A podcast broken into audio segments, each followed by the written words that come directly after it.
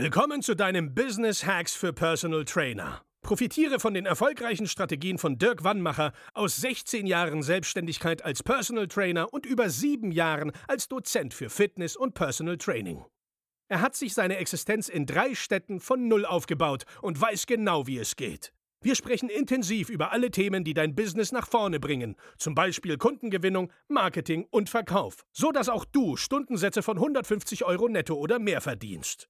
Jetzt ist der richtige Zeitpunkt für dich gekommen, um endlich das Personal Training Business zu haben, das du verdienst. Und hier ist dein Coach, Dirk Wannmacher. Herzlich willkommen zu deinem Podcast Business Hacks für Personal Trainer. Mein Name ist Dirk Wannmacher und auch heute begrüße ich dich wieder recht herzlich und ich begrüße auch wieder unseren Gast. Wir haben heute wieder zu Gast die liebe Julia. Hallo Julia, schön, dass du auch heute wieder dabei bist. Hallo Dirk, ich freue mich. Ähm, ja, es kam wieder eine, eine Frage aus der, ähm, ja, aus der Trainerwelt auf uns oder wurde an uns rangetragen und zwar ähm, das große Thema mit den Testimonials. Testimonials sind ja eine sehr gute Möglichkeit und auch immer wieder empfohlene Möglichkeit für Werbung, ja, für sich und seine hervorragende Arbeit zu werben. Jetzt ist ja die große Frage, darf ich das benutzen, online wie offline? Ähm, muss ich, ein, wenn ich ein Videotestimonial habe, andere Sachen beachten als ein schriftliches vielleicht. Also das ist ja, du hast im Vorgespräch schon gesagt, ein sehr komplexes Thema. Und deswegen bin ich froh, dass du uns da mal ein bisschen Licht reinbringen kannst ins Dunkel. Ja, mache ich gern. Ähm, bei der Frage muss man zwei Seiten beachten. Einmal die des Kunden, worauf sicherlich deine Frage oder die vom Personal Trainer abzielt, aber auch, dass man äh, mit seinem Vorgehen nicht gegen Gesetze verstößt. Und hier sind insbesondere das Heilmittelwerbegesetz und das Gesetz gegen unlauteren Wettbewerb einschlägig. Hm. Aber fangen wir mal beim Kunden an. Auch bei Testimonials gilt, ich darf Daten nur nutzen, wenn es mir ein Gesetz erlaubt oder ich die Einwilligung des Kunden habe mit Gesetzen erlauben und so weiter kommen wir hier nicht so viel weiter. Also brauche ich die Einwilligung des Kunden. Ich hole mir also die Einwilligung ein. Ähm, ob das unbedingt schriftlich mit Unterschrift sein muss oder ob eine WhatsApp-Nachricht oder E-Mail ausreicht, das kommt immer dann äh, auf den Verwendungszweck an. Ja? Äh, denn mir muss klar sein, dass der Kunde ähm, jederzeit für die Zukunft diese erteilte Einwilligung auch widerrufen kann. Wenn ich also einen teuren Imagefilm drehe, in dem der Kunde zu Wort kommt oder 5000 Flyer äh, mit der Bewertung drucke, dann sollte ich mir die Einwilligung einfach aus Beweiszwecken schriftlich geben lassen. Da würde ich dann auch ein Stück weitergehen. Da würde ich mir dann tatsächlich ähm, auch die zeitliche und inhaltliche unbeschränkte Nutzung einräumen lassen, auch die kompletten Nutzungsrechte einräumen lassen. Ähm, nicht, dass er dann kommt und sagt, naja, den Imagefilm auf deiner Website darfst du verwenden, aber ich möchte nicht, dass das auf Social Media steht und so weiter. Also wenn man wirklich Investitionen tätigt ähm, und auf Nummer sicher gehen will, ähm, dann wirklich gibt es ja ähm, schöne äh, Klauseln dafür, die würde ich mir dann tatsächlich unterschreiben lassen.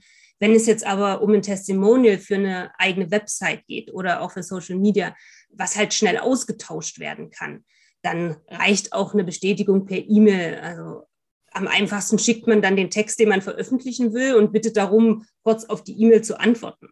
Ja? Äh, zu sagen, ja, ist okay für mich, kannst du veröffentlichen. Ja? Mhm. Das muss man immer gucken, wie viel wirtschaftliches Interesse steht hinter äh, dem Testimonial und wo will ich das veröffentlichen. Ähm, zu den Gesetzen, das ist ein, eine ganz interessante Sache. Im Heilmittelwerbegesetz wie auch im Gesetz gegen unwe unlauteren Wettbewerb steht, dass Werbemaßnahmen nur zulässig sind, wenn diese nicht missbräuchlich, abstoßend oder irreführend sind. Und dieses irreführend bezieht sich auf Verbraucher. Und da ähm, unsere Kunden meistens Verbraucher sind, ist das halt wichtig zu beachten.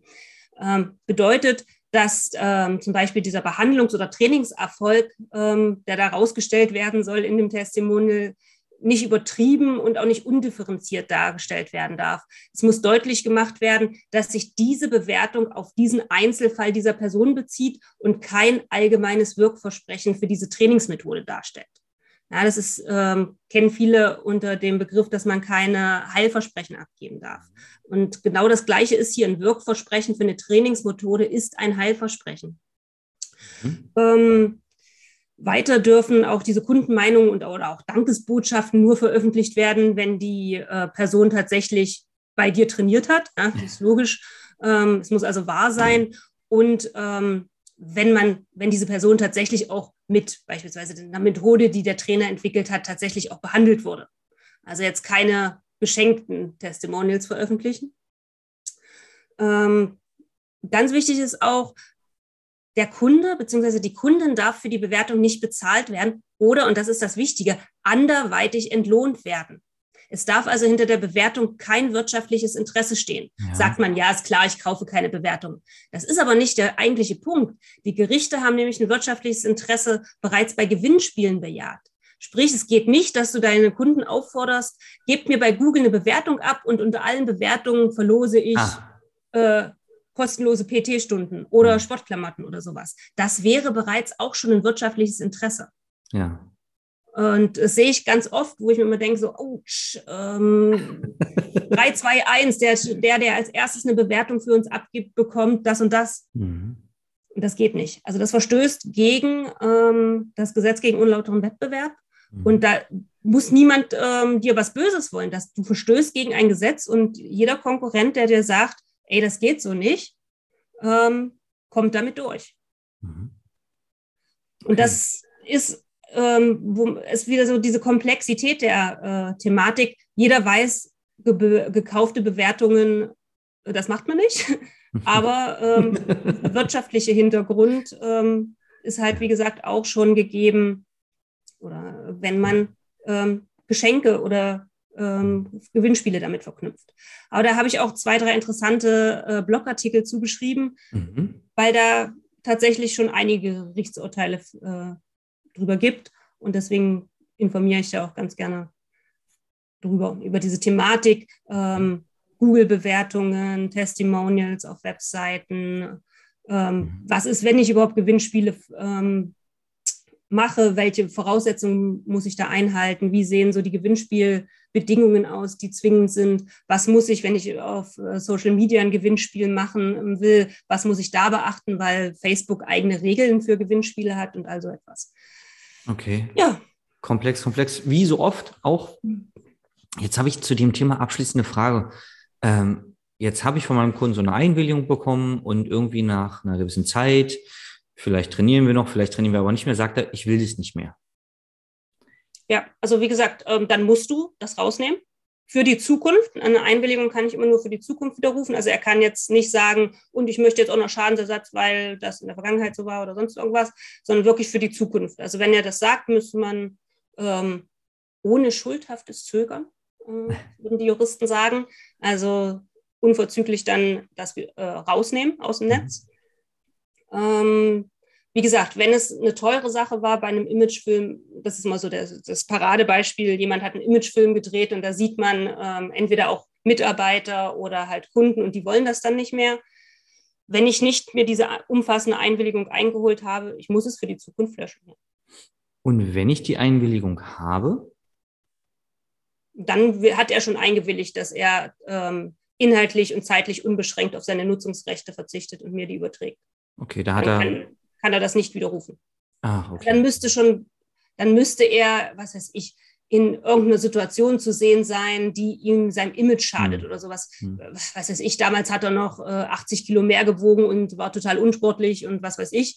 Und jetzt ist er aber durchtrainiert und er möchte nicht, dass seine neuen Arbeitgeber irgendwie das sehen. Also da müsste schon eine sehr, sehr gute Begründung auffahren, warum äh, diese einmals abgegebene Einwilligung äh, nicht mehr gültig sein soll. Okay, super. Und ähm, wenn die Leute mit dir Kontakt aufnehmen können oder wollen, wo können sie das?